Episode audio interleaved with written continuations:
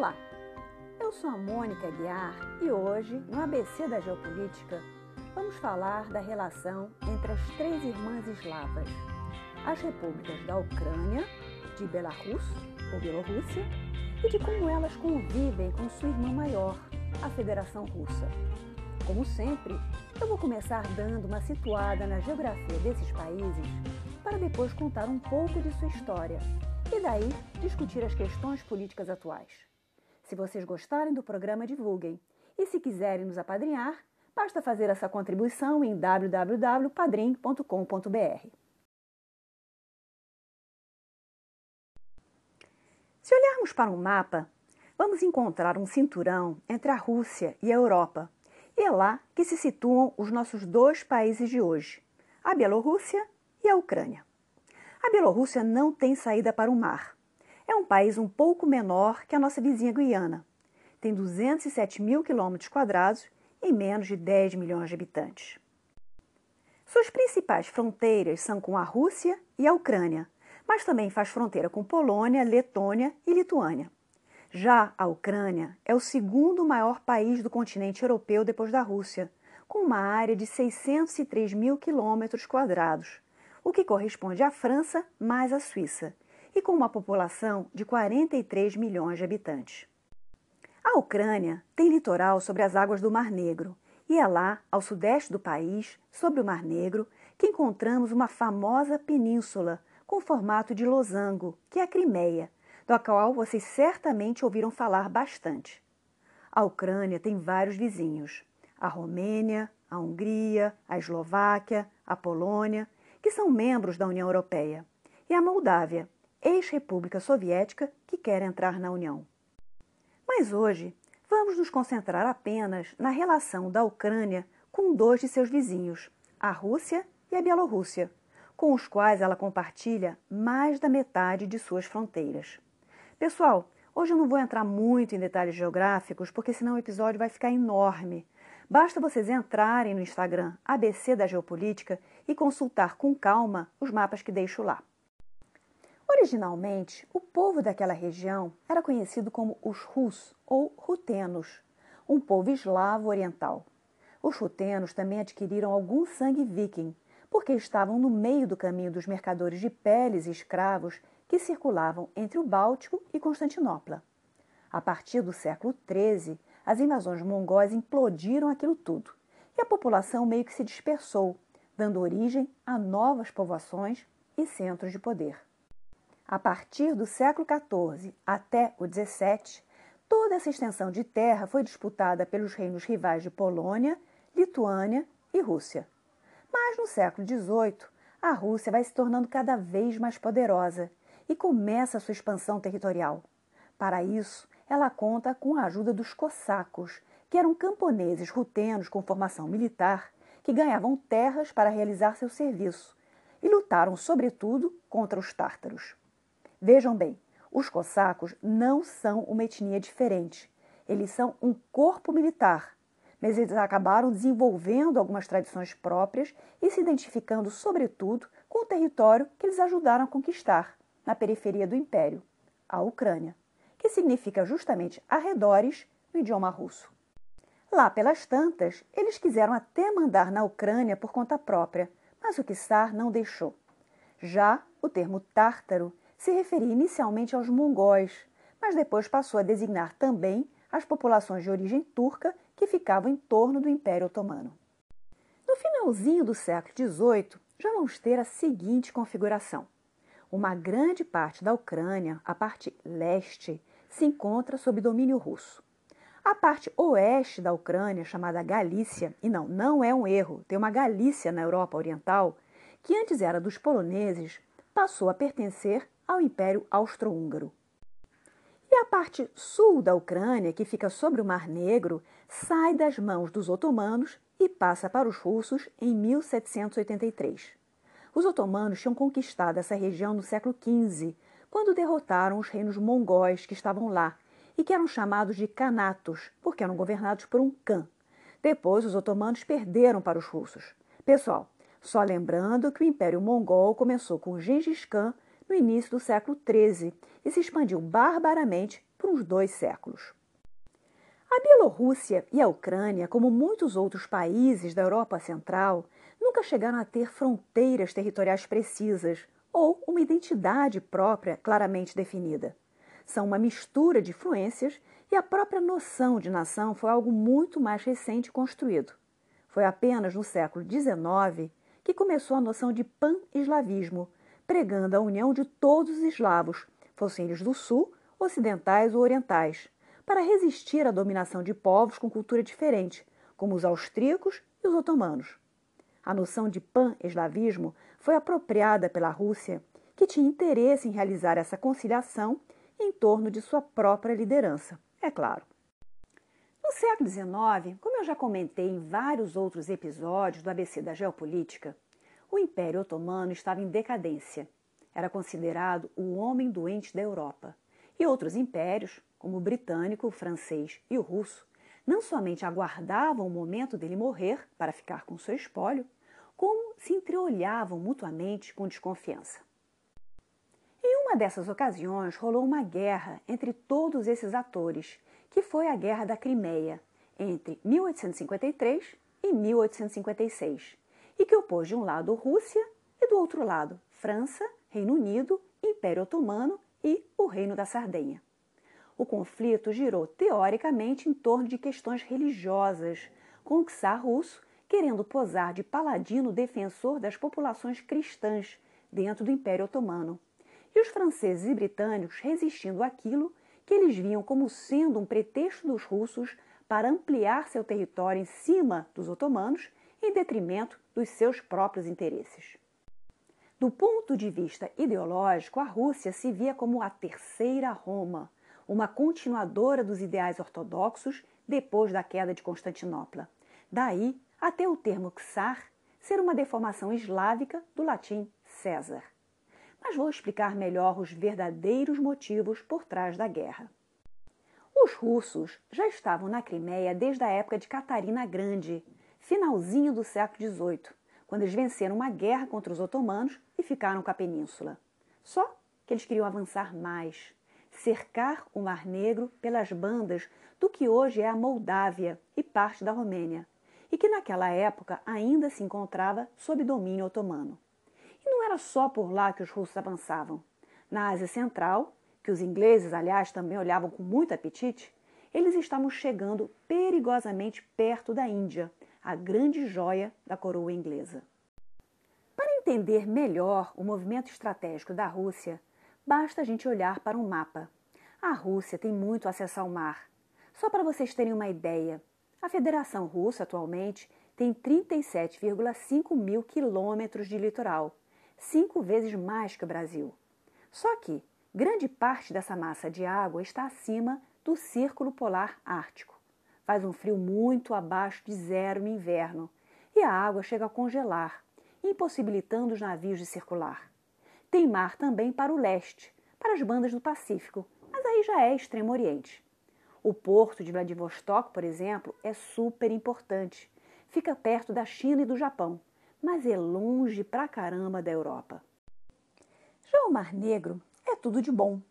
Ele está no meio da Europa e tem uma saidinha estratégica em direção ao Mediterrâneo e ao resto do mundo. O problema é que essa passagem é meio apertada. Trata-se do Estreito de Bósforo e que infelizmente estava, aliás ainda está, nas mãos dos turcos. O plano dos russos era comer o mingau pelas beiradas e ir conquistando as terras otomanas até chegar a controlar o estreito. Só que, além do Império Otomano, França e Reino Unido não queriam que isso acontecesse. No Mediterrâneo, a França já controlava uma parte do norte da África e estava planejando a construção do Canal de Suez. França e Reino Unido queriam segurar a expansão russa que iria atrapalhar a todos, e por isso ficaram do lado do Império Otomano nesta guerra. Como uma mão lava a outra, em troca do favor, os franceses e britânicos passaram a ter mais influência sobre o Oriente Médio, na região da Síria e do Líbano, que também faziam parte do Império Otomano. Eu falei um pouco sobre isso no meu episódio do Líbano. Pessoal, temos que entender que essa questão de domínio de mar e acesso a águas que não congelam é algo muito importante até hoje. Mesmo com a existência do avião e de novas tecnologias de quebra-gelo para os navios, além, claro, do próprio fenômeno do aquecimento global, que leva a menos formação de gelo, a questão de acesso a portos que funcionem 365 dias ao ano continua sendo relevante. Segundo a UNCTAD, a entidade das Nações Unidas para o Comércio e Desenvolvimento, em 2008, 80% do comércio internacional ainda era transportado por via marítima. Coisa pra caramba. Bom, em 1856, a Guerra da Crimeia terminou com a derrota da Rússia e os 740 mil soldados mortos. Essa guerra foi considerada moderna em termos de tecnologia de armas, transporte de tropas e também porque inaugurou melhores cuidados aos soldados feridos, graças ao trabalho da enfermeira inglesa Florence Nightingale, que foi para um dos fronts de batalha. Mas vocês veem que assim mesmo foi uma guerra pesada em termos de vidas humanas. Ela também despertou uma maior consciência sobre a situação dos soldados. E isso levou a que, em 1859, surgisse a Cruz Vermelha e, em 1864, fosse aceita a primeira Convenção de Genebra visando preservar o direito a cuidados por parte dos soldados feridos. Vamos agora para o século XX e a Primeira Guerra Mundial. Nesta ocasião, Rússia, França e Reino Unido combateram os impérios centrais da Alemanha, Áustria-Hungria e Império Otomano. Só que, em fevereiro de 1917, o czar Nicolau II foi obrigado a renunciar e um governo provisório liderado pelos mencheviques ficou em seu lugar. Mas, alguns meses depois, em outubro-novembro de 1917, os bolcheviques, por sua vez, deram um golpe de Estado e se tornaram a nova liderança política. No meio dessa confusão toda, muitas regiões que faziam parte do Império Russo aproveitaram a oportunidade para declarar a sua independência. A Ucrânia e a Bielorrússia fizeram a mesma coisa.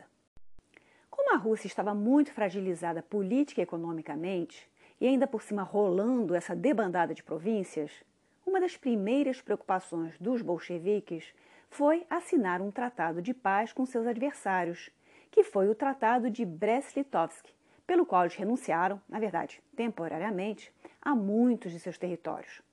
Os ucranianos, como já se consideravam um país independente e seu governo provisório não queria estar associado aos bolcheviques, também negociaram uma paz em separado com as potências centrais.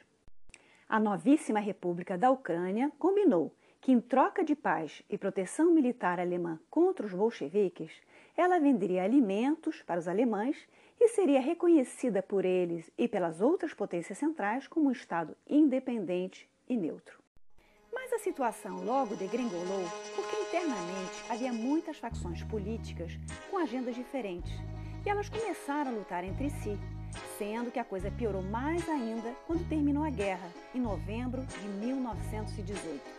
De um lado havia simpatizantes do bolchevismo, do outro havia nacionalistas, do outro havia anarquistas, forças leais ao czarismo, estrangeiros, exército vermelho, milícias locais, enfim, uma bagunça total. No final das contas, o Exército Vermelho acabou vencendo a todos eles. Em 1922, a Ucrânia foi incorporada à União das Repúblicas Socialistas Soviéticas. Então, vejam bem, dependendo de que lado da narrativa nós estejamos, toda essa guerra entre 1918 e 1922, com vários atores nacionais e internacionais, pode ser vista seja como uma tentativa frustrada da Ucrânia de se tornar independente com o reconhecimento e ou ajuda dos aliados, ou como a Rússia libertando a Ucrânia de forças invasoras que queriam ocupá-la, ou como a Ucrânia querendo trair a Rússia, enfim, basta escolher uma versão desse cardápio de interpretações.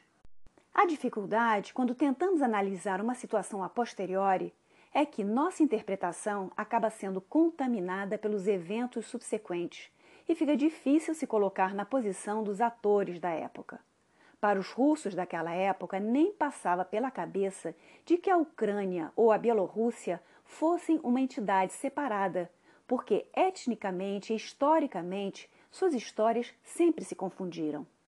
No caso da Armênia ou Azerbaijão, como eram povos mais distantes e diferentes, já existia essa noção de que, embora os seus territórios devessem fazer parte da Rússia ou União Soviética, elas eram identidades diferentes.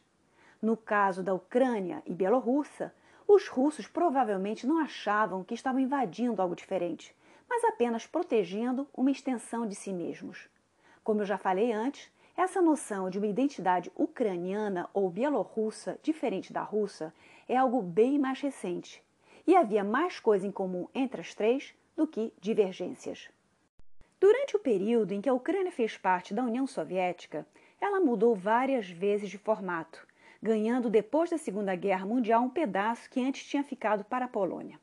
Quando, em setembro de 1939, as tropas alemãs invadiram a Polônia, como havia um pacto de não agressão entre a União Soviética e a Alemanha nazista, o Pacto Molotov-Ribbentrop, a União Soviética ganhou de brinde um naco de território polonês que ela almejava há tempos. O discurso oficial foi de que a União Soviética entrou na Polônia para proteger as etnias russas que viviam naquela região. Tem que reconhecer que as fronteiras naquelas bandas são bem porosas e você tem aqueles povos eslavos todos misturados entre si.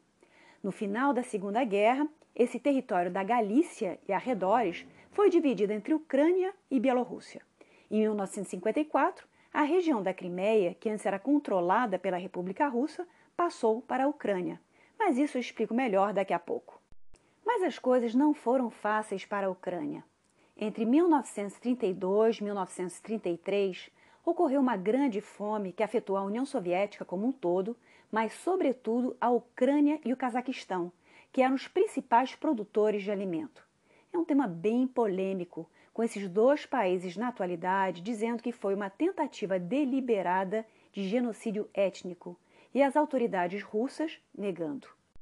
Os números de mortos diretos e indiretos também causam muita controvérsia, então não vou colocar aqui, mas são alguns milhões de pessoas. Essa grande fome foi o resultado de uma política desastrosa de coletivização das fazendas, com a obrigação de alcançar cotas muito elevadas de produção. Aparentemente, as colheitas foram ruins, o que atrapalhou o desempenho da produção, e a liderança bolchevique atribuiu isso a uma campanha de sabotagem por parte dos camponeses. Fato é que morreu gente adoidado na União Soviética inteira e proporcionalmente mais ainda nessas duas repúblicas. Viver na União Soviética na época do camarada Stalin era coisa para fortes, mas isso é válido para qualquer regime totalitário. Só dando uma explicadinha sobre esse tema. A filósofa política Hannah Arendt distingue totalitarismo de ditadura. A ditadura é um fenômeno político mais comum. Já o totalitarismo é algo novo, que surgiu no século XX e quer exercer um monopólio absoluto do poder. Até a esfera privada é comprometida. Os grandes exemplos são a União Soviética stalinista e a Alemanha nazista. A Hannah Arendt faz uma análise super interessante, abordando as várias características do regime totalitário. Então, recomendo a leitura. Durante a Grande Guerra Patriótica, que é como os russos se referem à Segunda Guerra Mundial, foi pela região da Bielorrússia e da Ucrânia que os nazistas adentraram a União Soviética. Uma parte da população até achou que podia ser uma boa, uma forma de se independizar do resto da União Soviética. Mas não foi bem assim que a banda tocou e os anos de guerra e ocupação nazista levaram a milhões de mortes. Uns 5 a 7 milhões de ucranianos morreram e umas 10 milhões de pessoas ficaram desabrigadas, além da deportação e morte dos judeus locais. Além disso, houve enormes perdas materiais, e a mesma coisa aconteceu na Bielorrússia. A contrapartida de todo esse sofrimento foi que o sentimento de resistência nacionalista se intensificou.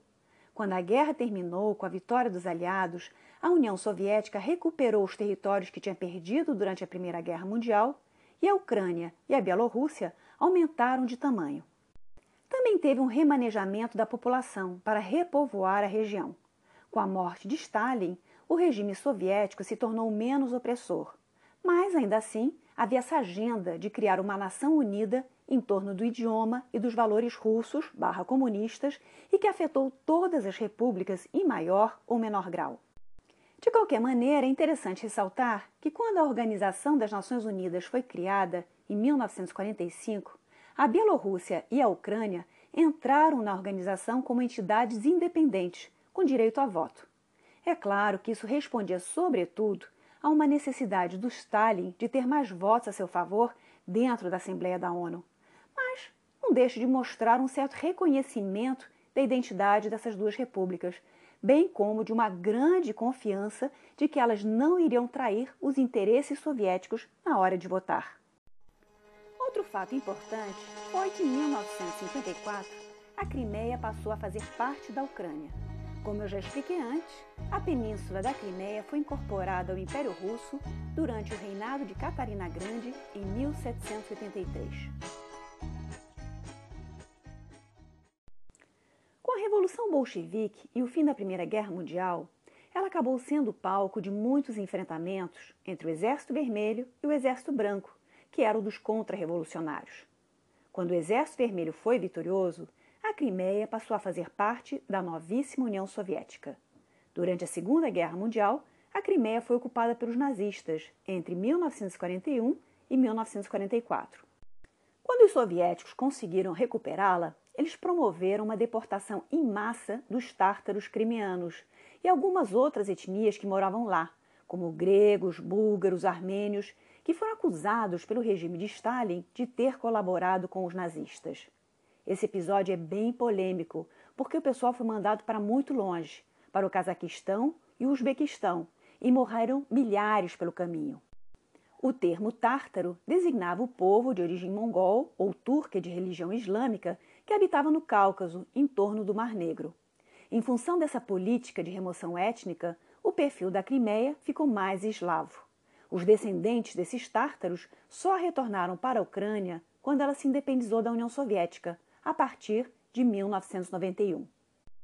Mas, em suma, em 1954, Khrushchev, sucessor de Stalin, passou a administração da península para os ucranianos.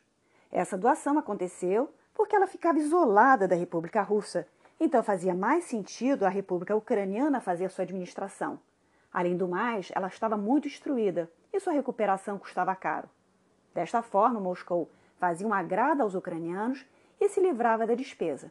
E claro, ninguém naquela época podia imaginar que trinta e poucos anos mais tarde a União Soviética se desmancharia. A Crimeia, por ser um lugar belíssimo, com um de seus litorais dando sobre o mar de Azov, virou meio que um ponte badalado para o turismo soviético. Pulando mais um pouquinho no tempo, foi também na Ucrânia, mais exatamente na fronteira com a Bielorrússia, que aconteceu o pior desastre nuclear da história mundial. Em 1986, uma explosão num reator da usina de Chernobyl provocou uma enorme nuvem de radiação que se espalhou para o oeste da União Soviética e também em direção aos países escandinavos. Além das mortes provocadas direta e indiretamente pelo acidente, também foi necessário evacuar as pessoas que viviam nas redondezas. A economia daquela região, que era basicamente agrícola, acabou sendo duramente impactada. Até hoje, existe uma área de exclusão de um raio de 30 quilômetros em torno da antiga usina, que permanece desabitada por questões de segurança. Mas pulemos agora diretamente para a dissolução da União Soviética, que se iniciou de forma não intencional quando Gorbachev e os reformistas chegaram ao poder em 1985. O objetivo desse pessoal era modernizar o socialismo soviético e tornar a economia do país mais dinâmica depois de anos de estagnação provocados pela era Brezhnev. Para isso, Gorbachev instituiu uma política de reestruturação, a perestroika, e de transparência, a glasnost, que precisavam funcionar juntas para ter sucesso. Caso contrário, as reformas ficariam empacadas na inércia e falta de vontade do grupo conservador dentro do partido. Acontece que depois de décadas de censura, a coisa acabou saindo de controle e a possibilidade de poder se expressar livremente levou a uma bola de neve, que se tornou uma avalanche, que derrubou o regime como um todo, tanto na União Soviética como nos países satélites. Na época, o Bush pai deu uma declaração meio idiota, dizendo que a América tinha ganho a Guerra Fria. Mas a verdade é bem mais complicada. O José Luiz Fiore, por exemplo, diz que no fundo quem ganhou a Guerra Fria foi a China. Eu tendo a achar que, embora o modelo econômico norte-americano tenha se revelado mais vigoroso, a Guerra Fria não foi nem ganha nem perdida. Ela deixou de existir porque era um anacronismo terrível viver dentro de um sistema bipolar, com uma lógica guerreira direcionando mundos e fundos para o orçamento militar. Vejam bem, eu acho importante investir numa boa defesa, mas ela não pode ser a única prioridade. A corrida armamentista, num determinado momento, se tornou um saco sem fundo. Para quem não está familiarizado com o vocabulário das relações internacionais, o termo bipolar se refere a um sistema político internacional com dois polos de poder, que foi o caso desde o final da Segunda Guerra Mundial até 1991, quando Estados Unidos e União Soviética disputavam suas esferas de influência. Enquanto isso, como Fiore analisa, a China foi chegando junto.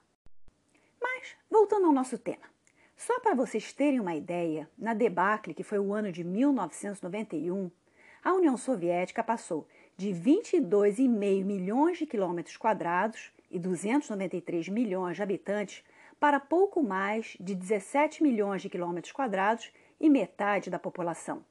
A União Soviética, que naquela época media o equivalente a dois Brasis mais duas Argentinas, perdeu as duas Argentinas. Gente, detalhe: a Argentina é o nono maior país no mundo, então não estamos falando de pouca coisa, tá? Quando a Ucrânia declarou sua independência da União Soviética em agosto de 1991, ela passou por um referendo popular, que aprovou a decisão por clara maioria.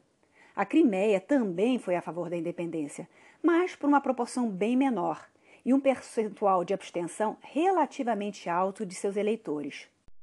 Os ucranianos passaram os primeiros anos da década de 1990 se organizando politicamente e redigindo uma nova Constituição.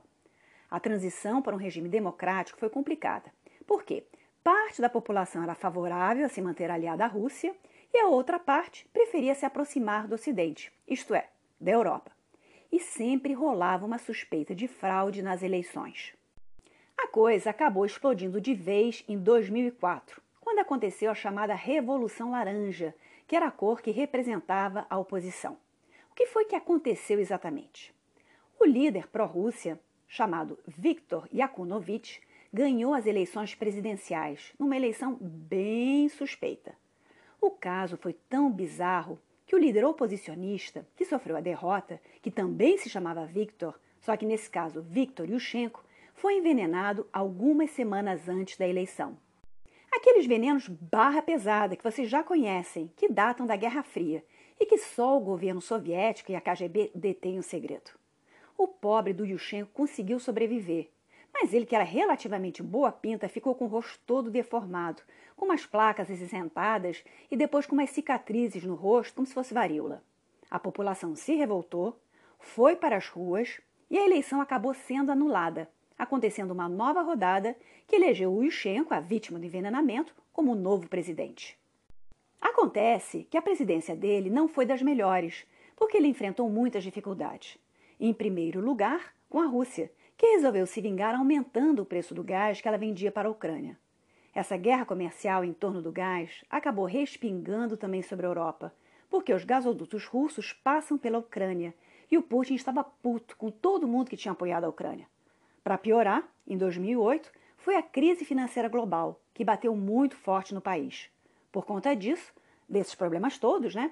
Nas eleições presidenciais seguintes, quem venceu foi o Yakunovich, o antigo candidato pró-Rússia.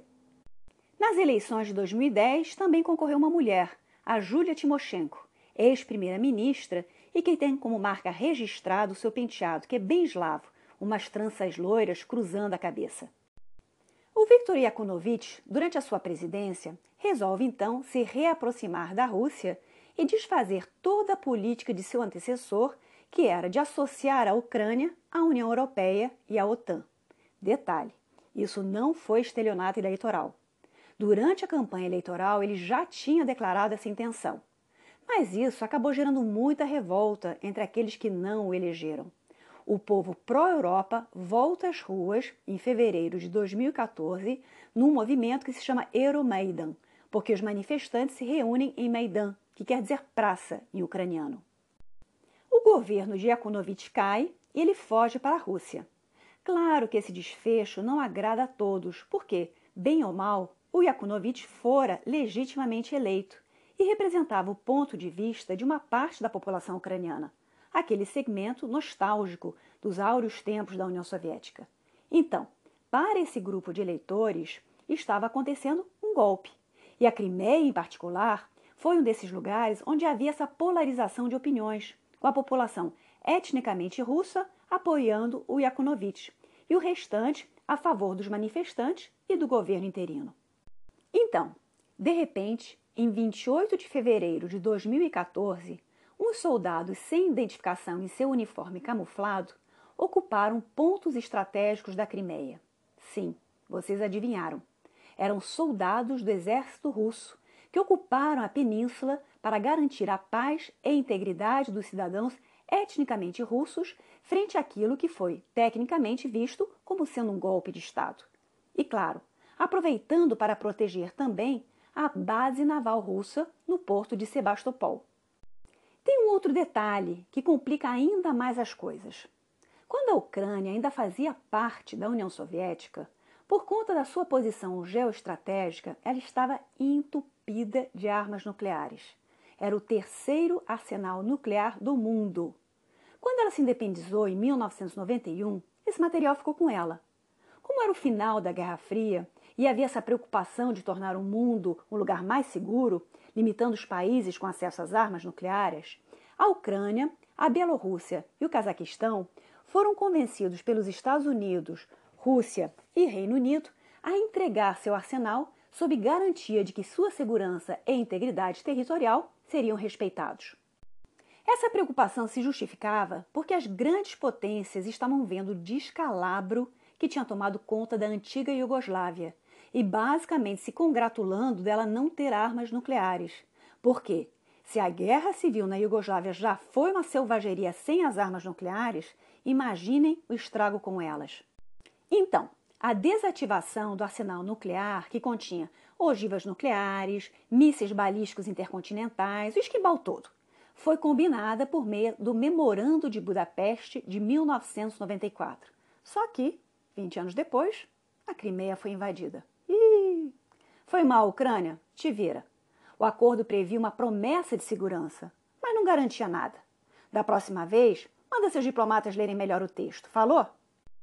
A questão que fica clara aqui é que a Rússia e suas ex-repúblicas estavam navegando em águas completamente desconhecidas, passando pelo desafio de ir de uma economia dirigida para uma economia de mercado, com todas as antigas cadeias de produção desbaratadas. O desafio de fazer uma transição para a democracia. E o desafio de lidar com questões internacionais num ambiente fora da lógica bipolar. Além do mais, o chefe de Estado russo naquela época era Boris Yeltsin e não Vladimir Putin, que, desde que chegou ao poder em 1999, assumiu como missão pessoal recuperar a glória passada de seu país.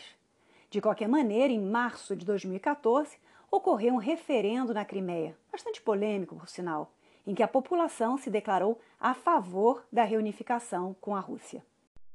Mas não foi apenas a Crimeia que a Ucrânia perdeu. Do outro lado do país, na fronteira com a Rússia, as províncias de Luhansk e Donetsk, conhecidas como a região de Donbas, também levantaram a bandeira do separatismo, com a não muito discreta ajuda de Moscou. O motivo do povo foi o mesmo: insatisfação com a Revolução Laranja, com o movimento Euromaidan e desejo de não mais pertencer à Ucrânia. A situação continua sendo de conflito até hoje e na prática, a Ucrânia perdeu 7% de seu território para os separatistas barra simpatizantes russos, ou seja, para a Rússia, né? Que não quer, de jeito nenhum, uma Ucrânia que entre na OTAN e instale mísseis na sua fronteira. Essa guerra separatista já causou a morte de mais de 13 mil civis e só contribui para desestabilizar a Ucrânia. Outro problema entre os dois países está relacionado com a circulação de navios no Mar de Azov, um mar pequeno que os dois países compartilham e que se une ao Mar Negro pelo Estreito de Kerch. Desde que a Rússia ocupou a Crimeia, ela tem tido controle desse estreito e tem dificultado a passagem dos navios ucranianos que passam por ele, o que, no final das contas, estrangula o desempenho dos portos ucranianos que ficam sobre o Mar de Azov. Fazendo agora um breve giro pelos últimos acontecimentos na Ucrânia. Em 2016, entrou em vigor um acordo de associação entre a Ucrânia e a União Europeia, o que é como uma espécie de fase inicial em que o país aspirante recebe uma lista de deveres de casa para realizar. Isso quer dizer que, eventualmente, a Ucrânia vai sair da fase do namoro para realizar o casamento com a União Europeia. Outra curiosidade é que em 2019, as eleições presidenciais ucranianas tiveram uma certa repercussão mundo afora, porque o eleito foi um outsider, um ator chamado Volodymyr Zelensky, que fez bastante sucesso numa série em que ele desempenhava o papel de um professor de história que se tornava presidente. A série se chamava O Servo do Povo e deu origem ao Partido Populista pelo qual Zelensky se elegeu. A série está disponível no YouTube, vale a conferida. E antes de terminar, vamos falar mais um pouco da outra irmã eslava, a Bielorrússia, que também tem frequentado a mídia nestes últimos tempos. Como vocês já viram, a história da Ucrânia e da Bielorrússia nos séculos XIX e XX se confundem. Ambas foram alvo de disputas entre Rússia, Polônia e Lituânia. Tentaram se independizar em 1918. Acabaram sendo incorporadas à União Soviética e posteriormente ocupadas pelas tropas alemãs durante a Segunda Guerra Mundial. Ambas declararam sua independência em 1991 e a Bielorrússia passou a se chamar Belarus. Três anos depois, já com uma nova Constituição, aconteceram as primeiras eleições presidenciais na Bielorrússia e um político dos tempos comunistas, chamado Alexander Lukashenko, foi eleito. E foi reeleito. E reeleito. E reeleito. E assim sucessivamente, de tal forma que ele continua no poder até a presente data de novembro de 2020. Ele é considerado, portanto, o último ditador da Europa. A diferença entre Bielorrússia e Ucrânia é que Lukashenko, desde o início, buscou uma integração geopolítica mais forte com a Rússia. Em 1996, por exemplo, ele e Yeltsin começaram um processo de união supranacional de seus estados, que tinha por objetivo torná-los parceiros iguais, com a Bielorrússia se comprometendo a não entrar nem na OTAN, nem na União Europeia, e a Rússia vendendo petróleo e gás baratos. A integração previa também o compartilhamento de instituições políticas com um parlamento e um executivo comuns. Dizem as más línguas que, com essa união, o Lukashenko objetivava se tornar o herdeiro oficial de Yeltsin para uma eventual candidatura à presidência da Rússia barra Bielorrússia. O que Lukashenko não calculou é que o Yeltsin fosse puxar o seu tapete, dando força para Vladimir Putin se eleger como seu sucessor. O Lukashenko teve de engolir esse desgosto e as relações entre os dois países continuam estreitas. Só que, desde 2008, a política externa de Putin tem se tornado mais assertiva, né? Para usar um eufemismo delicado. E isso, aliás, tem dado muito certo em termos de aumentar a popularidade interna do Putin. Bom, e o presidente Lukashenko, então, tem cortado um dobrado para não abrir mão da soberania de seu país e, ao mesmo tempo, preservar as boas relações com o Kremlin. Ele, por exemplo, tem se negado a deixar a Rússia ter uma base militar permanente lá. O Lukashenko tem ciscado para tudo quanto é lado. União Europeia, Estados Unidos, mas é sobretudo com a China que a coisa tem dado mais liga. A China já investiu bastante no país em função da iniciativa One Belt, One Road. Em agosto de 2020, aconteceram novas eleições presidenciais na Bielorrússia e o Lukashenko ganhou pela sexta vez consecutiva. Claro que ninguém mais acreditou na lisura daquelas eleições e a população se revoltou e foi para as ruas. As manifestações foram controladas à base de porrada e nisso estamos até hoje.